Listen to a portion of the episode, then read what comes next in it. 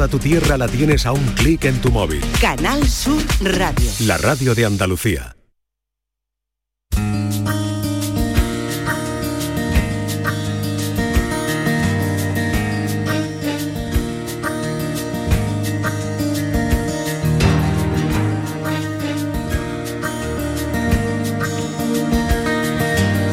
La tarde de Canal Sur Radio con Mariló Maldonado.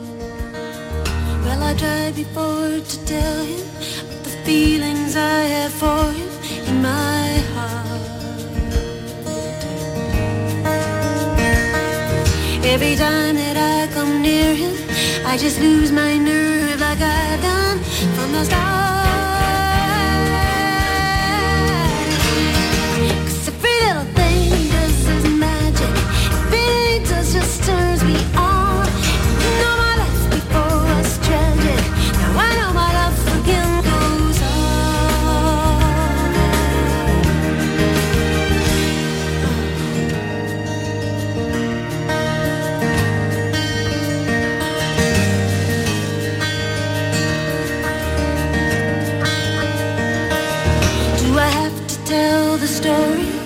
The thousand rainy days since we first met?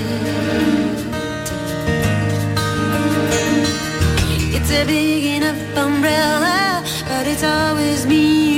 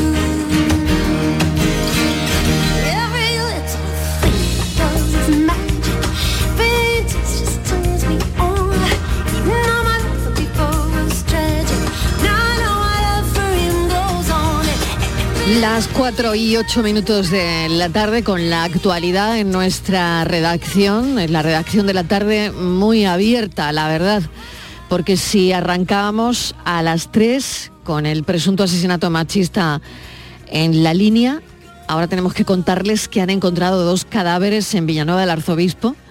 Ha sido una llamada en torno a las 2 de la tarde a Emergencia 112 Andalucía que alertaban de uno o varios disparos. Eh, estamos tratando de eh, bueno, pues encontrar respuestas a, a esto que está ocurriendo porque puede que se trate de un nuevo caso de violencia machista en Villanueva del arzobispo. Y por otro lado, también estábamos pendientes, ya les digo que la actualidad eh, está muy abierta a, esta hora.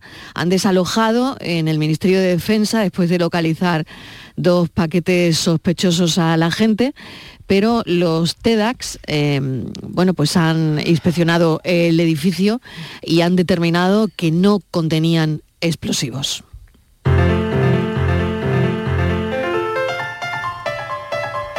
La paranoia de la tarde.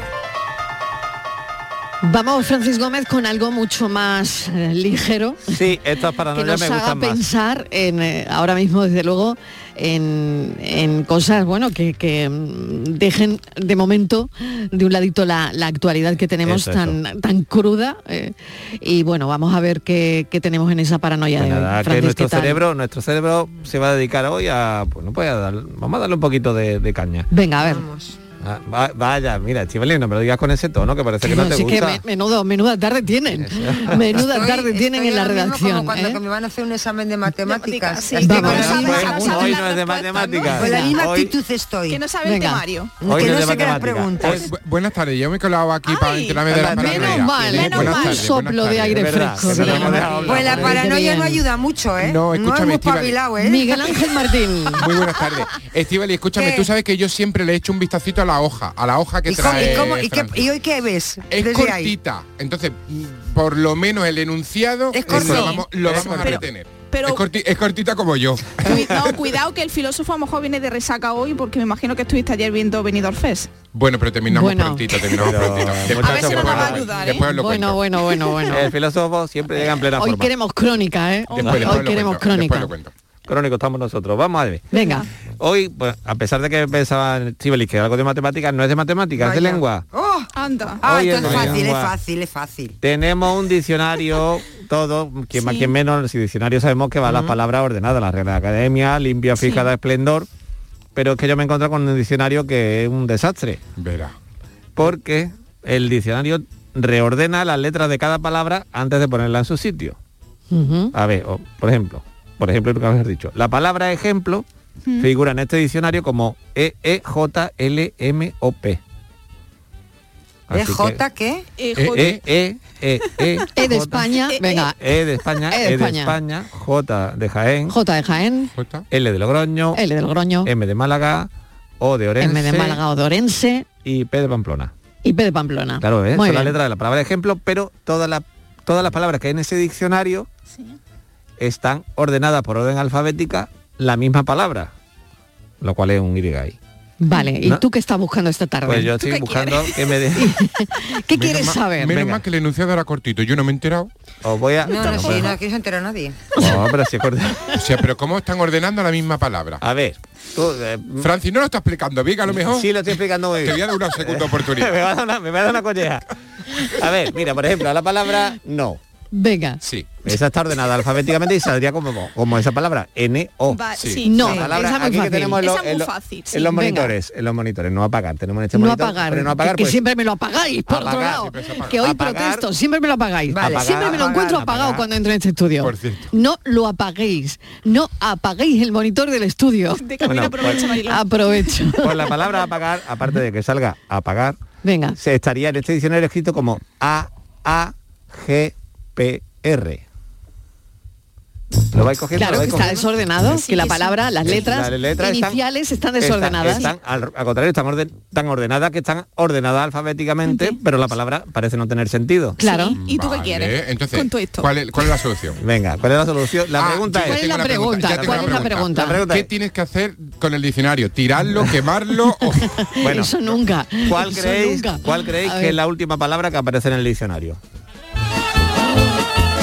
Con, estas letras. Con, e- mm, con esas letras no. En un diccionario de la A a la Z. Entonces las letras para qué de la- sirven. de la A a la Z Para para, saber cómo están ordenadas para saber cómo están ordenadas.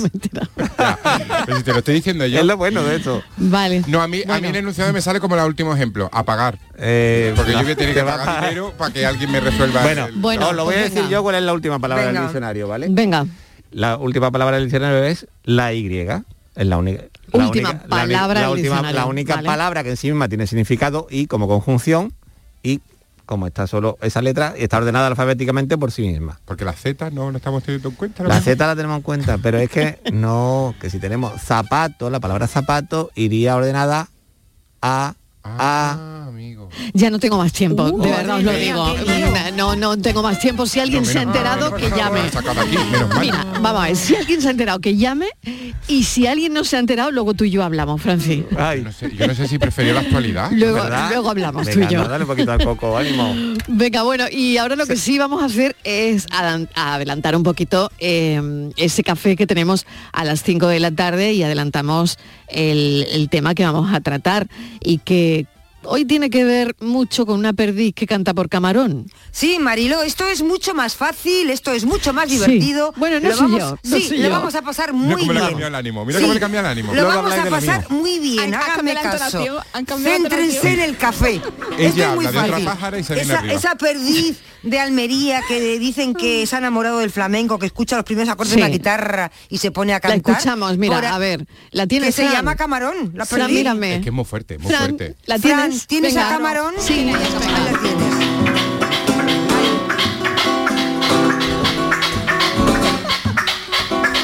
Digo, digo, el compás. ¿Has visto? El compás, el compás que tiene. Bueno, Se viene Sí, arriba, sí, ¿eh? tiene- se viene arriba, Se ¿eh? viene arriba. Hombre, Sí, por sí. favor.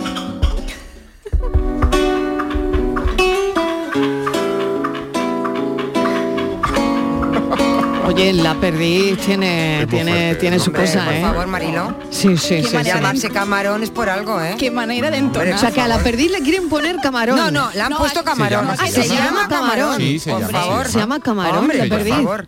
Entonces, ¿qué queremos saber nosotros? ¿Vale? Queremos saber si te ¿De gusta dónde ha salido la perdiz? No. ¿Por quién? A todo el mundo le gusta cantar por alguien. Por ejemplo, Sí, pues sí, por Rocío. Jurado, Sí. por Isabel Pantoja, por Julio Iglesias, por Rafael. Bueno, ¿a ti por quién te gusta cantar? Y si lo haces bien, por favor, canta. En el, en el WhatsApp. que lo- vale. Si cantas bien, O sea, que hoy la y cosa los va que de cantamos cánticos. mal, mejor opinamos. Mejor Vale. opinamos. Vale. de Queremos todo. saber también si te has presentado a un concurso, aunque hayas cantado bien o De mal. igual. talentos, por ejemplo, de ¿no? cantantes. Ah, hombre, sí. claro. Si cuando vas a un karaoke, ¿qué canción eliges? Como si una ola. eliges, por ejemplo, a mocedades. Sí. hay, hay canciones muy de casting. Si sabes, Sí, si sabes, Sí. por ejemplo, como yo, aquí me identifico, que cantas muy mal, bueno, que es que no cantas, pero que no tienes ningún pudor y te pones a cantar en cualquier lugar, a pesar de que te dicen que te calles, pero tú cantas. ¿Qué dicen de ti, tu gente, que cantas bien o que cantas mal? Y luego, María, esto es muy importante. ¿En qué, ¿En qué momento del día es cuando canta? Hay gente que canta por la mañana, gente que cuando Mm. cocina, que por ejemplo cuando estoy pasando la fregona. La ducha. En la a yo cuando estoy fregando la, o barriendo, a mí me, yo me animo a cantar, ¿no? Bueno. Por la noche, por Bien. ejemplo, cuando tienes la ropa, cuando vas en el coche, hay muchos momentos. Entonces, ¿cuándo cantas? Y sobre todo si cantas bien. Y después Muy yo bien. canto, por ejemplo, por yo me voy a ya me voy a venir arriba. Yo por Rocío Jurado. Bien, como una ola. Venga, Ella lo fácil, 670 94 Lo 30 demuestro. 15. Ya pueden ir dejando los oyentes sus mensajes, eh, sus cantecitos, como, como decía Kiko Veneno en la canción, échate un cantecito hoy con la tarde. Oye, Oh. pero que si nuestros oyentes también tienen alguna mascota que sepa hacer algo Hombre, por supuesto. especial, que nos Sí, lo cuenten que nos lo cuenten. Que nos lo cuenten también. Claro, porque puede ser que tengan A lo mejor, eh, imagínate que a, un- loro que cante. O imagínate ¿no? un perro bailando. Exactamente. digo, bueno, si canta mejor. Si canta, Si canta es- mejor porque lo podemos escuchar, pero, Totalmente. pero 670 No te voy a contar lo del WhatsApp del grupo. 94 30 No 15. te voy a contar lo del WhatsApp del Cuéntamelo, cuéntamelo. por privado. 670 Francis, Francis, atención, oyentes, Sí. por favor. Venga. Díganme si esto no es para coger una depresión. Francis, a ver. agárrate, filósofo. Dice, al final, con tanto jaleo no he hecho la pregunta del enigma. No, No, no puede ser. No, te- no, no puede ser. O sea, ¿no has hecho la pregunta? Pero la pregunta no era cuál Claro. es la última palabra. Le abrimos micro, le abrimos micro, Fran. Francis, venga, por favor, venga. que no La te- última, la- yo he dicho la última Ya palabra es la Y, micro, eso era una pista, era una pista, Ah, era una pista. la jefa ya ha dicho, ah, que no me queda tiempo. No, no. Sí que Yo no tengo tiempo. Yo quiero saber, queríamos que coméis el programa. yo quiero saber hombre, cuál es la venga ya. penúltima palabra de ese diccionario. Ah, porque nos has dicho la última. La última es la Y. Ya sabemos, cada palabra sale ordenada las letras de cada palabra. Mm. Sí. ¿Cuál Bueno, es la penúltima palabra? Yo creo que no- imagínate, ahora que No, estamos pero- hablando del loro, Preguntarle a Google, A mí preguntarle se a me ha Google. revuelto el café. De verdad. de verdad. Bueno, que, que luego hablamos, Francisco y yo. Venga. Venga, vamos. Si he cantado mal, yo lo quiero saber, dímelo. ¿Quiere decir sin el alma? ¿Quiere decir sin la voz? ¿O quiere decir que no siente lo mismo que siento yo? La tarde de Canal Sur Radio Con Mariló Maldonado. También en nuestra app y en canalsur.es. Segundas rebajas del líder Rapimueble. Vamos a por todas. Dormitorio juvenil 478 euros. Sofá cheslón 499 euros. Y paga en 12 meses sin intereses con todas las ventajas de Rapimueble. Más de 200 tiendas en toda España y en rapimueble.com. Oye, ¿qué haces? Pues aquí, rascando, esquiando, viajando, navegando. Vamos, aquí, disfrutando mucho. Rascas multiplicador de la 11. Multiplica tu premio y podrás ganar al instante hasta 500.000 euros. Gánalo rápido y disfrútalo mucho. Rascas multiplicador de la 11. Estrenando casa. A todos los que jugáis a la 11, bien jugado. Juega responsablemente y solo si eres mayor de edad. Vete a dormir con una sonrisa, con el show del comandante Lara. El humor más travieso, los invitados más divertidos, las mejores versiones musicales de Calambre. Yuyu, Abraham, Sevilla, el niño de Luquelele, yo qué sé, a ver dónde lo metemos todo. El show del comandante Lara. Los domingos en la medianoche en Canal Sur Radio. Más Andalucía, más Canal Sur Radio. Los guerrilleros, tapicería y colchonería en Utrera, a precios de fábrica. Colchón de matrimonio de 27 centímetros de grosor, lechos independientes, refuerzo en zona lumbar, cara de verano e invierno, valorado en 689 euros, ahora 299 euros. Sí, sí, has escuchado bien, 299 euros. Y por un euro más televisor LED de 32 pulgadas de regalo. Estamos en Utrera, carretera Carmona número 15 en Utrera, Sevilla. Entregas en 48 horas. Pero Pepe, Carmen, qué guapísimos estáis. Tenéis la piel perfecta. Sí, hemos ido a Clínica Doctor Ortiz y nos ha aconsejado lo mejor para los dos. Nos han transmitido seguridad y confianza. Son muy completos. Tratamientos de arrugas, rellenos faciales, láser, cirugía plástica, injertos capilares, ginecología. Pide tu cita gratuita en Clínica Doctor Ortiz y siéntete segura en tu clínica estética de confianza. Pacientes reales, belleza natural. Estás escuchando Canal Sur Radio desde Sevilla. La tarde de Canal Sur Radio con Mariló Maldonado. No silêncio desta sala está o meu segredo. Cedo à tentação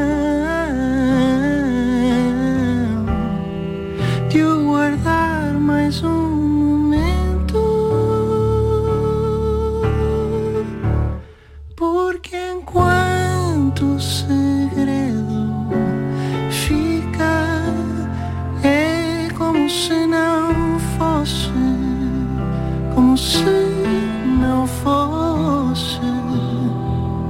Embora a culpa insista, persiste a força de guardar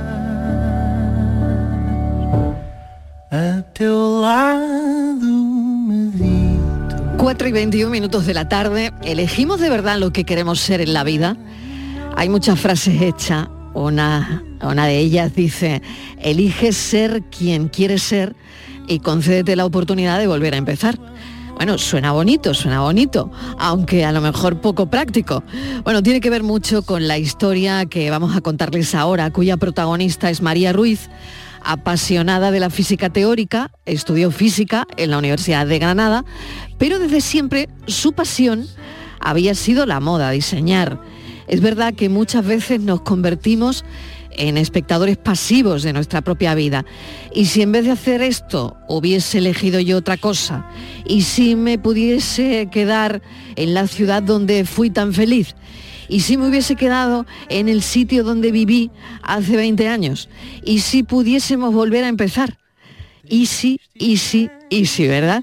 Bueno, pues de todo eso vamos a charlar con María, que cambió la física por la moda, porque cada uno le busca a la vida su sentido.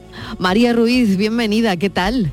Hola, muy buena, muy bien, ¿cómo estás? Muy bien, pues yo preguntándome eh, cómo estudias física, te encantaba la física teórica en la Universidad de Granada, que menuda carrera, nada fácil, ¿no? Pero Sí. realmente tu, tu pasión eh, era la moda desde siempre, ¿no? Sí, yo desde que era chiquitita siempre me había gustado mucho jugar a las muñecas, mis abuelas cosían y me gustaba lo que hacían, pero nunca me lo había planteado como, oye, ¿y si me dedico a esto? Porque es una profesión de la que se habla poco, no es... Cuando estás en el cole no es algo que te dicen, oye, ¿quieres ser diseñadora? No es como cosas mucho más prácticas que, no sé, al final casi todo el mundo que conocemos suele hacer cosas como más entre comillas, que se dice útiles y con salida, que me parece horrible, claro. ¿no? Claro, claro. claro. Entonces, claro, no te planteas realmente lo que quieres hacer hasta que estás en un punto en el que dices, lo que estoy haciendo no me apasiona. ¿Qué, te- qué es lo que debería de estar haciendo? Que fue el punto al que yo llegué. Claro, pero acabas, ¿no? Acabas e incluso llegas a un máster de física teórica, ¿no? No, el Eh, máster me lo planteé, pero al final no lo hice porque... Menos mal. Sí. o sea, me, lo planteé, me matriculé Sí. y el año que iba a hacer el O sea, máster que fue ya el año que la a matrícula, estudiar moda, la sí. matrícula del máster en la física matrícula la teórica. tenía para pagarla. Ya. Y, y fue cuando dije, ¿qué estás haciendo? Para y, y piensa en qué estás haciendo de verdad porque esto no es lo que quieres. Y, y así fue, yo terminé la carrera, no me paré a pensar en nada, era como, bueno, pues ahora que toca hacer el máster.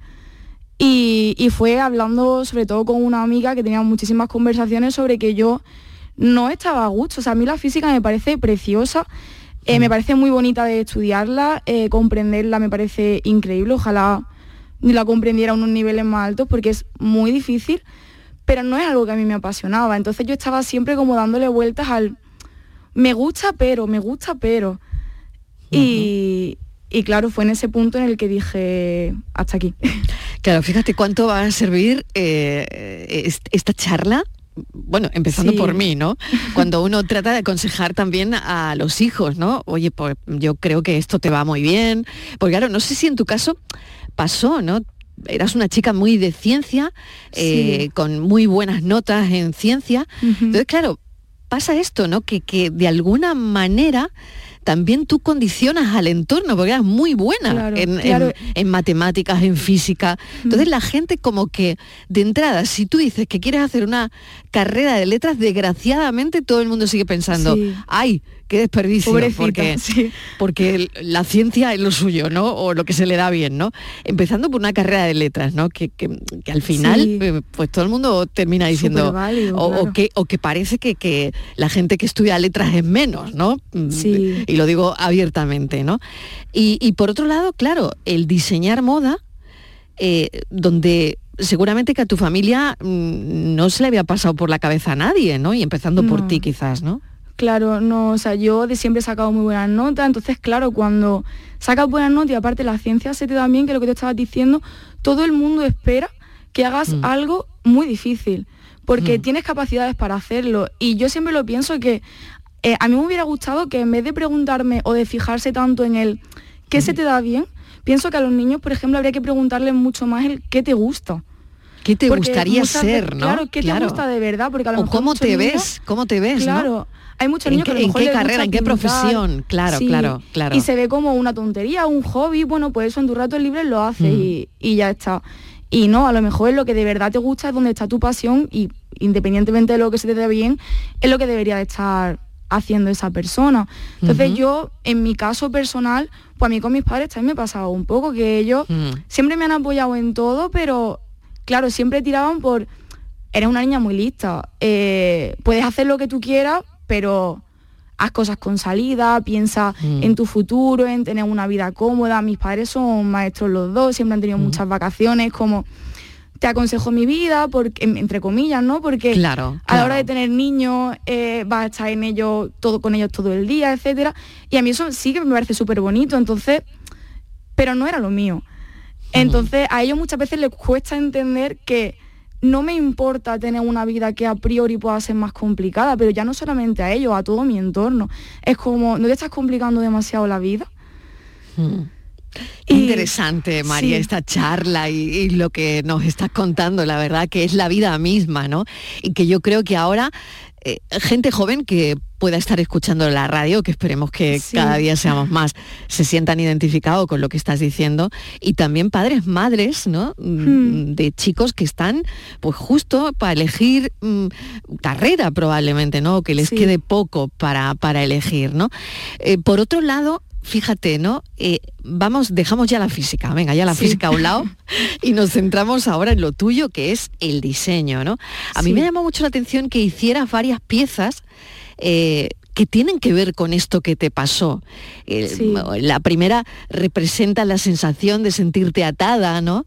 y, y claro, eran prendas que, que tenían muchos lazos, ¿no? Sí. Me ha encantado, ¿no? E- Esa alegoría al final que vincula un poco el diseño con tu vida, ¿no? Sí, o sea, al final es- lo más sencillo cuando haces algo artístico es expresar lo que llevas dentro y la moda que mucha gente la ve como algo práctico de todos los días, para mí no es eso, para mí la moda es arte. Porque tú te expresas, cuando tú ves eh, la- alguna pasarela de, de alta costura, estás viendo arte, no es algo que nadie se pondría porque es arte. Y entonces los artistas cuando un pintor o un escultor, que es como lo, lo más, que más conocido en el arte, hace algo, la gente sí que entiende que está expresando algo con su arte. Y en la moda es algo parecido. Yo me centré en hacer algo que yo supiera defender, algo que una sensación que yo entendiera.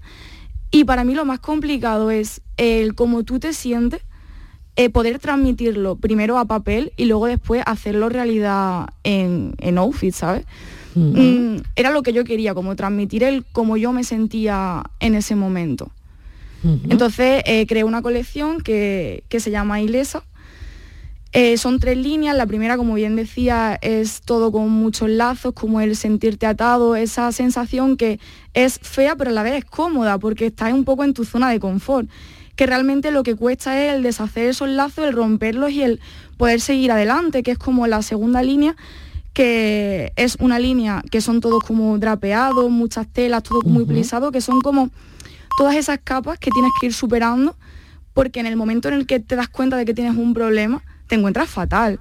Eh, dices tú, eh, llevo toda mi vida haciendo algo que, no me hace feliz, como que tocas un poco fondo de decir, tengo que superar un montón de cosas para poder estar bien y, ver qué hacen, ¿no? Y, y, la tercera línea es cuando has conseguido como ir superando todo eso, ver qué pasa, ver por qué no estás bien, qué es lo que te está haciendo sentirte mal, y le pones nombre, ves qué es lo que te está pasando, tal, y, como que te libera. Dices, vale, mm, voy a eh, cambiar todas las cosas que tenía en mi vida que no me estaban haciendo feliz y, voy a hacer, en mi caso, apostar por algo que me gusta de verdad. Y sientes una sensación de decir, por fin me encuentro bien, estoy cómoda con lo que estoy haciendo. Y es como eso todo muy fluido, todo muy, muy liviano como esa sensación de dejar un peso atrás.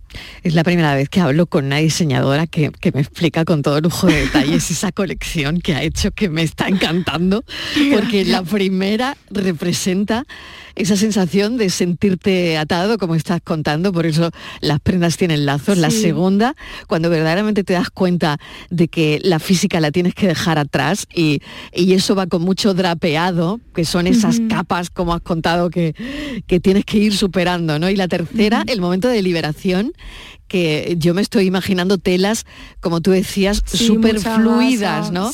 Mucha gasa, transparencia, en fin. Bueno, esto lo pueden ver en Instagram. Yo ya lo estoy viendo y por supuesto ya me he hecho seguidora de María. Eh, em, claro, es ropa online, al final, eh, este es el canal que estás eh, utilizando para, para, mostrar tus prendas. se llama Ignis, ¿no?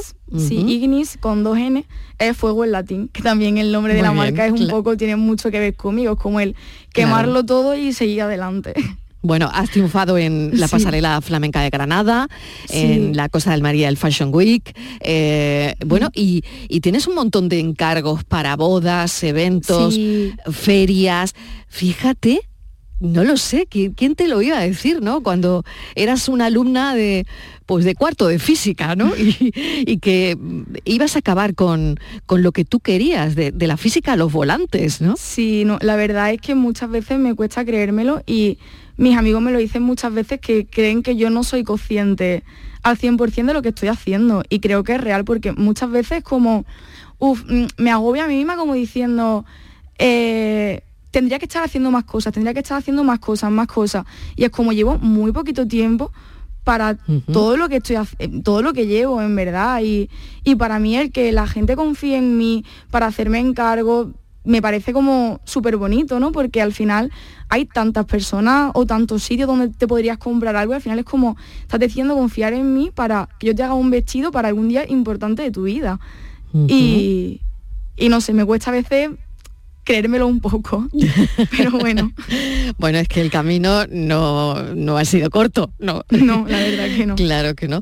Eh, oye, y, me gustaría preguntarte casi casi para terminar, que ya te digo que me está encantando esta charla contigo, María. Eh, no sé, ¿piensas en alguna firma de alta costura? Supongo que, eh, que tú tendrás tus preferidos, preferidas, ¿no? Diseñadores que te gustan. no lo sé si algún día te gustaría que sonara el móvil o, que, o ver un correo de alguien que te dice, mira María, eh, he visto lo tuyo y me encantaría que diseñaras para mí, ¿no? Eh, ¿Quién sería? o, a ver, pues no sé, me imagino que tendrás varios mi diseñador favoritísimo es Jean Batista Bali. O sea, ojalá sonara el teléfono un día y me dijera, oye, alto, apuntamos alto. sí. Mejor apuntar alto y, alto y quedarte en menos que llegar y decir, ¿y ahora qué hago? Sí, totalmente. Bueno, pues ojalá Jean Batista es- mm, se decida. Si Que quiere yo no lo veo. yo, me voy para París directamente, vaya. No, no lo veo, no lo veo imposible. Y de todas maneras me imagino, María, que sigues la moda constantemente Sí. y que, bueno, esto también es no parar de, de innovar, ¿no? Claro, eh, tienes que estar muy al día de lo que hace todo el mundo. También tampoco puedes caer en el como alguien importante, por así decir, alguna firma está haciendo esto, hago lo mismo, porque al final también tienes que tener un poco tu sello y hacer las cosas como a ti te caracterizan, pero también tienes que seguir nutriéndote porque al final eh, descubres cosas que te encantan y las adaptas a ti, a tu manera. Es súper importante estar al día de, bueno, hace nada, la semana pasada está siendo la Semana de la Moda de París. Claro. Y es súper importante estar al día de, de todo. Bueno, ya sabes que Olivia Palermo está en Sevilla, o sea que... bueno, eh, empezaba yo esta entrevista con, con una pregunta y la termino igual, pero trasladándote esa pregunta. ¿Crees que elegimos de verdad lo que queremos ser en la vida? Para nada. Eh, ojalá, es muy difícil elegirlo porque yo creo que todos estamos demasiado influenciados por nuestro entorno y cuesta aislarte de todo para llegar a lo que de verdad quieres. Eh, yo supongo que habrá gente que lo consiga de verdad, pero creo que es muy difícil. María Ruiz, paduleña, 26 años, mil gracias A por ti. esta charla y muchísima suerte. Te Muchas seguiremos. gracias. gracias. Gracias. Ya no tengo máquina porque la vendió compra un vestido lleno de volantes. Lleva ese vestido pa' que mi gitana no me eche en olvido. Oh, ne bife, ne bife,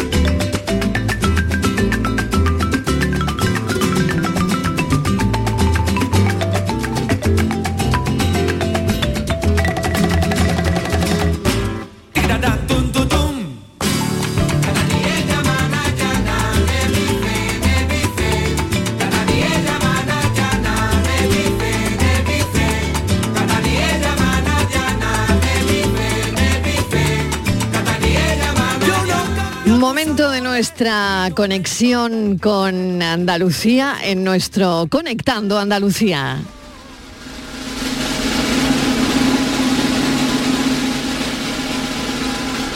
Conectando Andalucía. ¿Saben la conexión que vamos a hacer?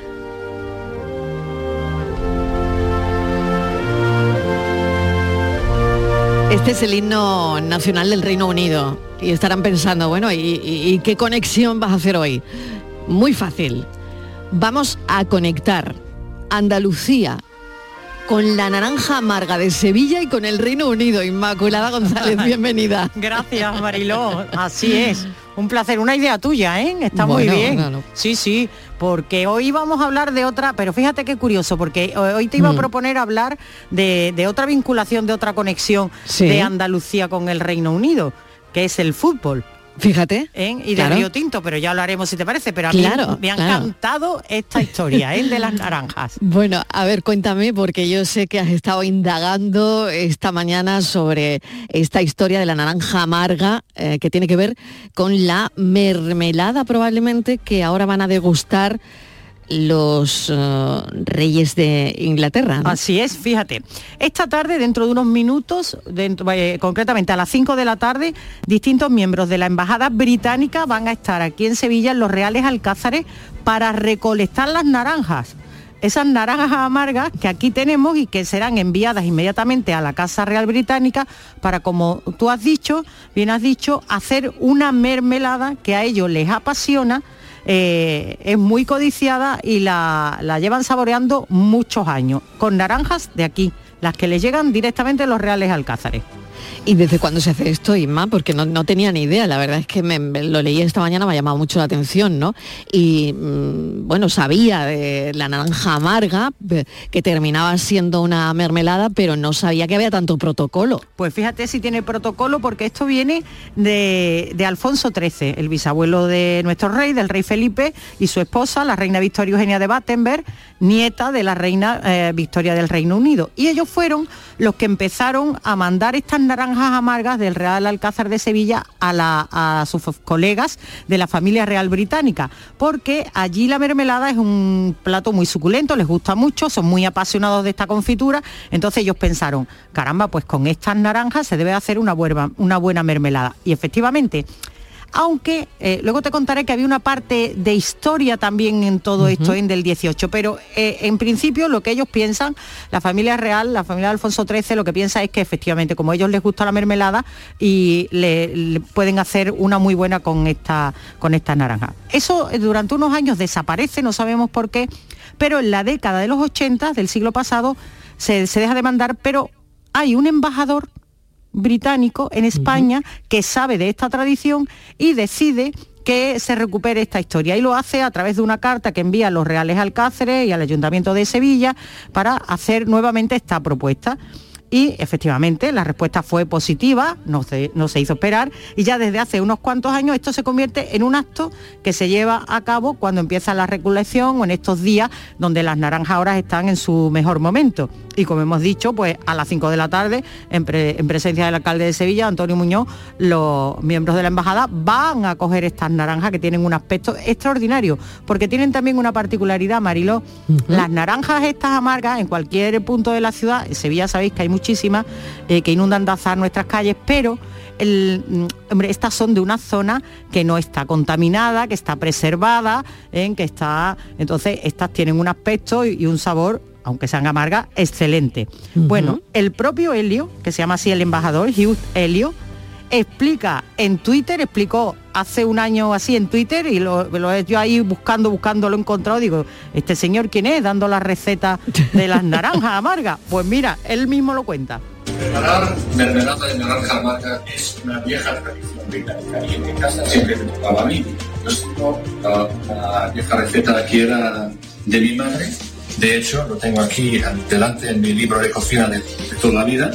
Uh, y no tiene gran secreto, pero iremos contando algo. Y hoy tengo uh, una ayuda especial. Primero porque nos han regalado estas magníficas naranjas amargas de Sevilla, las mejores, que son uh, vienen del Real Alcázar de Sevilla. Anda, O sea, mira, ahí lo, ahí lo cuenta, ¿no? Ahí lo explica. Le decía que ahora que le ponía Sí. azúcar, agua y tal, Sí, y que él hacía sí. con la receta de su madre, pero las naranjas de Sevilla, las amargas.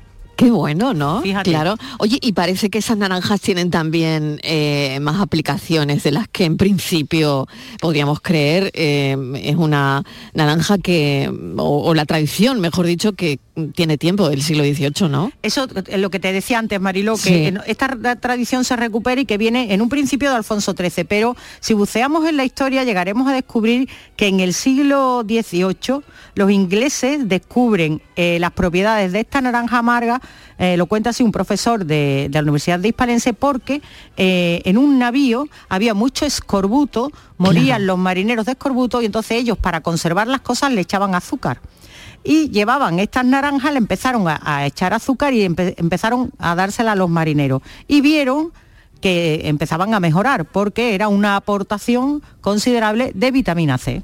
Claro, tengo entendido que mm, de alguna manera nos estamos conectando también con la innovación y con el futuro, ¿no? A través de, de estas naranjas. Fíjate cómo descubren, lo- los ingleses descubren que en los barcos llevando cítricos fermentados con azúcar, ¿no? Para, como tú sabes, para conservarlos y asegurar que, que, eh, pues, evitan el escorbuto. Pero años después, siglos después, resulta que Emasesa, la empresa pública de, de De aguas, aguas, ¿no? de Sevilla, la está utilizando para crear energía. Parece ser que los métodos que tienen ahora son un poquito complicados y que no son tan limpios para realizar los tratamientos como la pureza que podrían conseguir si utilizan una energía que viene derivada del gas que produce la naranja.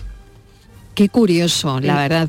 Pues bueno, todo, mm, eh, todo esto eh, es lo que hoy nos ha ocupado en este Conectando Andalucía de mm, alguna manera conectar el Reino Unido con la naranja amarga de Sevilla, con la innovación por otro lado y por supuesto hemos acabado en esa mermelada que estará en la mesa de el rey Carlos I, ¿no? Claro, lo primero, claro, pues dice que Isabel II se daba unos tutes de mermelada de naranja amarga que O sea que tiritaba, va, va a seguir la tradición. Londres. Va a seguir la tradición.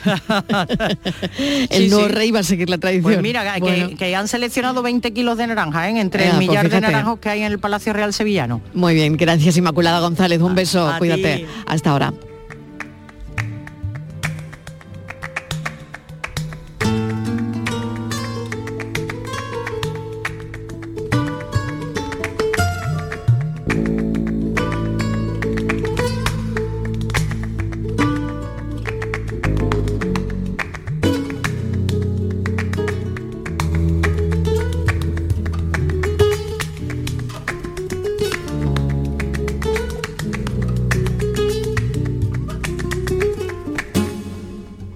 Cristales de luz negra brillaban en su mirada, su boca relucían cristales de sombra blanca.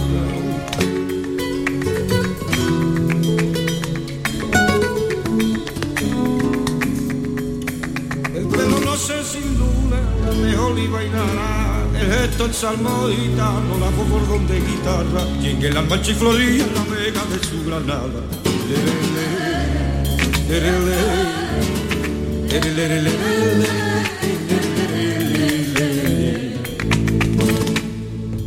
Se anda al azul del cielo, se enciende más la sonada. ay, Se anda al azul del cielo, se lleva la mano al pecho, haya mujeres enamoradas. Se lleva la mano al pecho, hay la mujer La tarde de Canal Sur Radio con Mariló Maldonado. También en nuestra app y en canalsur.es. Una buena formación es el impulso de un país. Por eso nuestra formación profesional es moderna, flexible e innovadora. Porque se adapta a las personas y a nuevos retos. Porque me forma en el centro y en la empresa. porque me da acceso a un trabajo de calidad. Porque me permite día a día mejorar mi formación. Porque ahora sí, la formación profesional, la empresa y la sociedad están conectadas. Con la formación profesional, el futuro es presente. Ministerio de Educación y Formación Profesional, Gobierno de España. Aquadeus, ahora más cerca de ti, procedente del manantial Sierra Nevada, un agua excepcional en sabor, de mineralización débil que nace en tu región. Aquadeus Sierra Nevada es ideal para hidratar a toda la familia y no olvides tirar tu botella al contenedor amarillo. Aquadeus, fuente de vida, ahora también en Andalucía. Andalucía. La gente que más madruga, que viaja, que estudia, que trabaja, lo cuenta en La Mañana de Andalucía, el club de los primeros de Canal Sur Radio. Tenemos un número de WhatsApp para todos los que estéis despiertos desde bien temprano y queráis participar en el programa. Es el 616-161-161. La Mañana de Andalucía, el club de los primeros de Canal Sur Radio, de lunes a viernes desde las 5 de la mañana, con Charo Padilla. Más Andalucía, más Canal Sur Radio. Porque tú te mereces una hipoteca mejor. No lo pienses más. En Caja Rural del Sur encontrarás la solución que estabas buscando para la casa de tus sueños. Hipoteca te lo mereces. Acércate a nuestras oficinas y te informaremos para que tomes la mejor decisión. Caja Rural del Sur. Formamos parte de ti. Son buenos momentos, son risas, es carne a la brasa, es gastronomía, es un lugar donde disfrutar en pareja, en familia o con amigos, es coctelería, es buen ambiente, nuevo restaurante Humo, The Clandestine Grill Company en Bormujos. Son tantas cosas que es imposible contártelas en un solo día. Canal Sur Sevilla, la radio de Andalucía. La tarde de Canal Sur Radio con Mariló Maldonado.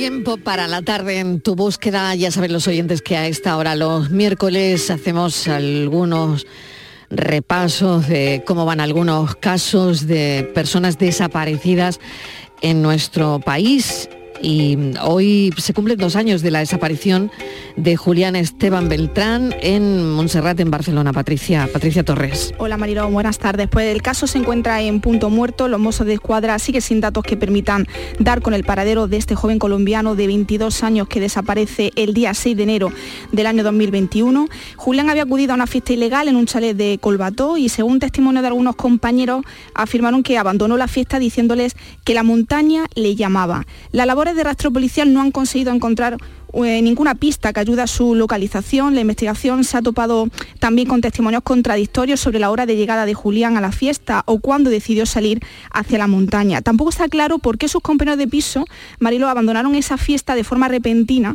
al conocerse que se le buscaba tras desaparecer. Desde que se conociese esta ausencia, la madre de Julián, eh, Lilian, no ha abandonado la ciudad condal y continúa buscando perdón, a su hijo. La escuchamos. Yo sigo aquí en España esperando cualquier información y bueno, la familia está con la esperanza de que en algún momento se pueda saber algo o alguien hable o que aparezca. Muchísimas gracias a Canal Sur Radio. Julián llegó a Barcelona, Marilo, en el año 2018 y desde siempre tuvo claro que quería viajar y establecerse fuera de su país. Se formó como barbero y desde su llegada a Barcelona pues, había estado trabajando en su profesión, así que las autoridades siguen buscándole y nosotros seguimos difundiendo el caso de Julián, desaparecido hace dos años en Montserrat, en Barcelona. Y hoy abordamos la desaparición de Teresa Ariño, una mujer de 58 años. Fue vista por última vez el 28 de agosto de 2022 después de abandonar el Hospital Santa Bárbara. Esto, esto pasó en Soria. Eh, cuéntanos, Patricia, detalles. Pues no me dejes, Miguel, fueron, Marielo, las últimas palabras que Miguel oyó de su mujer antes de que desapareciera. El 28 de agosto de 2022 fue el último día que la vio. Teresa llevaba una semana bastante nerviosa tras tomar la decisión de mudarse de casa. Ese día a Miguel no le permitieron subir a la ambulancia para acompañar a su mujer. Le dijeron que se la llevaban al Hospital Santa Bárbara de Soria. Miguel pidió un taxi y se dirigió lo más rápido que pudo hacia allí. Sin embargo, al llegar allí no encontró a su mujer. El personal sanitario le dijo que había huido. No llevaba nada, ni su DNI ni tarjeta de crédito. La policía organizó batidas con perros, drones y buzos, pero no se encontró ni una sola pista. Han pasado cinco meses desde la desaparición de Teresa y Miguel espera con esperanza su regreso a casa. Tremenda esta historia. Miguel es el marido de Teresa. Miguel, bienvenido. Gracias por acompañarnos. Hola, buenas tardes. Bueno, eh, detalles de, lo que ocurrió eh, a mí me dejan mm, desde luego pensando muchas cosas como el hecho del día de la desaparición donde usted no puede acompañar a su mujer en la ambulancia, por ejemplo, ¿no? No, no, no me dejaron ir. Ella quería, no me soltaba, ya nada más que decía no me dejes, no me dejes. En la ambulancia me dijeron que no podía ir por protocolo, que tenía que ir sola y hasta se fueron a, vinieron al hospital Santa Bárbara y cuando yo llegué 10 minutos, un cuarto hora después, ya había desaparecido. Me dijeron que había salido corriendo, nadie la retuvo, nadie dijo nada, nadie dijo nada y hasta el día de hoy. Y Miguel, eh, ¿cómo va la investigación? No sé, ¿qué, qué le han dicho? ¿El hospital qué, qué, le comentó? ¿Qué, ¿Qué le dijo a usted? Nada, el hospital no se ha puesto ni en contacto conmigo. Yo, quería hablar varias veces con ellos, nunca han querido saber nada, no han querido hablar conmigo. Y la investigación, la Guardia Civil, se siguen haciendo batidas.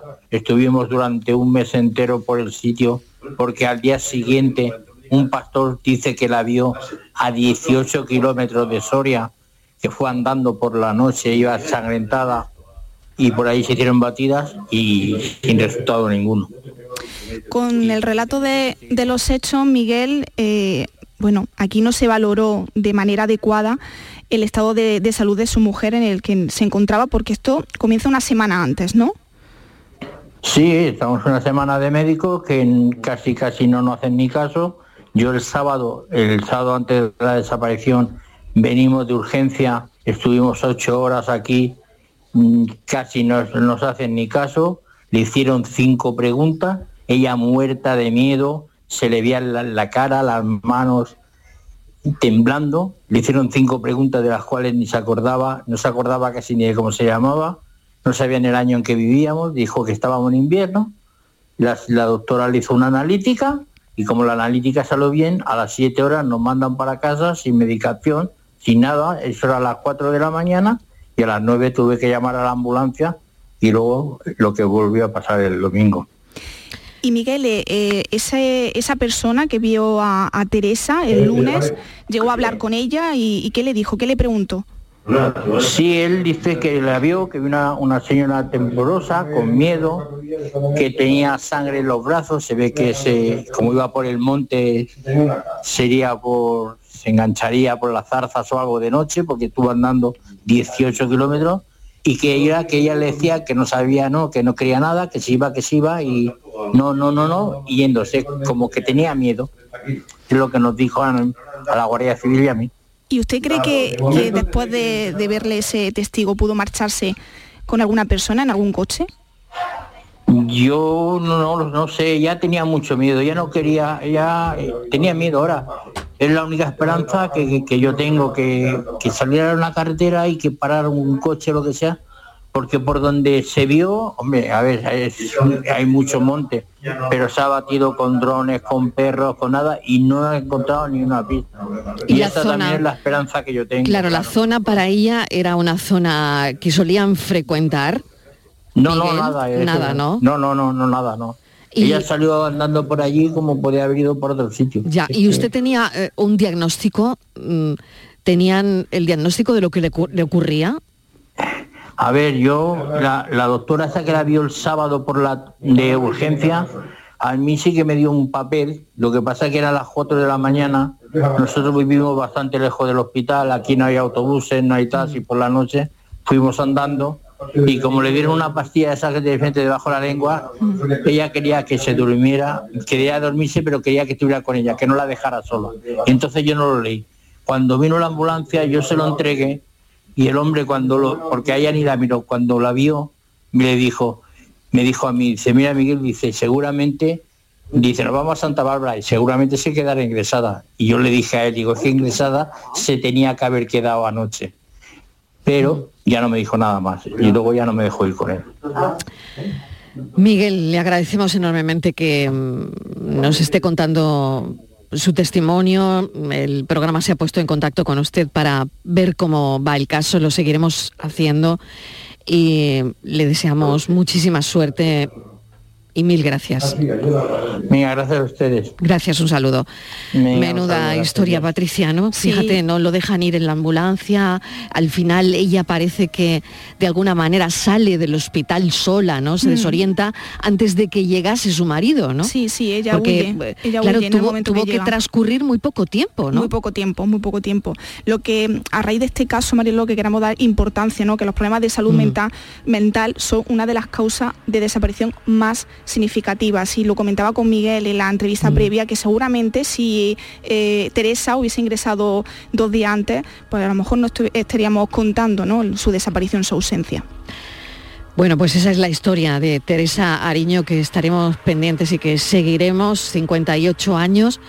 Eh, fue vista por última vez el 28 de agosto del año 2022 en un hospital donde parece que ella no llega a entrar directamente, no sabemos qué pasó, pero se baja de la ambulancia y cuando llega su marido, a partir de ahí ya no la encuentra. Muchas gracias, Patricia. A ti, Venga, nos oímos en un instante.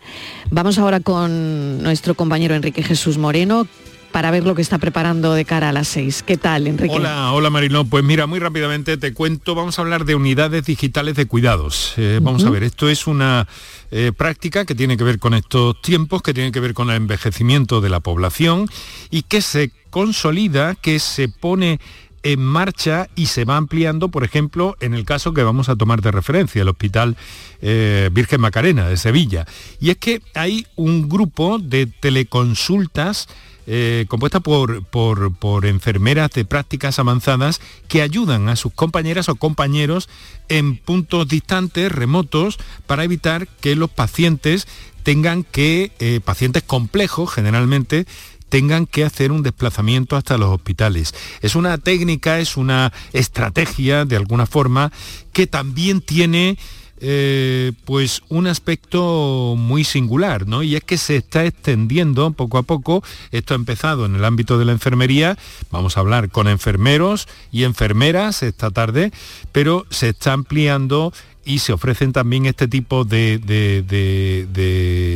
técnicas a los facultativos de atención primaria, sobre todo en el caso de pacientes complejos, como te digo, y con intervenciones eh, que son complejas también, ¿no? Y que requieren mucha especialización. Entonces, en este caso es cuando hay un contacto con, la enfermería del hospital y la enfermería de la zona del centro de salud de cada paciente y se establece una comunicación y una información sobre el caso que beneficia eh, directamente al paciente que no tiene que desplazarse. Así que nos vamos a meter en estos, en estos, eh, en estas cuestiones que tienen que ver con el progreso de las técnicas, de los protocolos también en atención primaria ante estos tiempos que, eh, que corren. Claro que sí.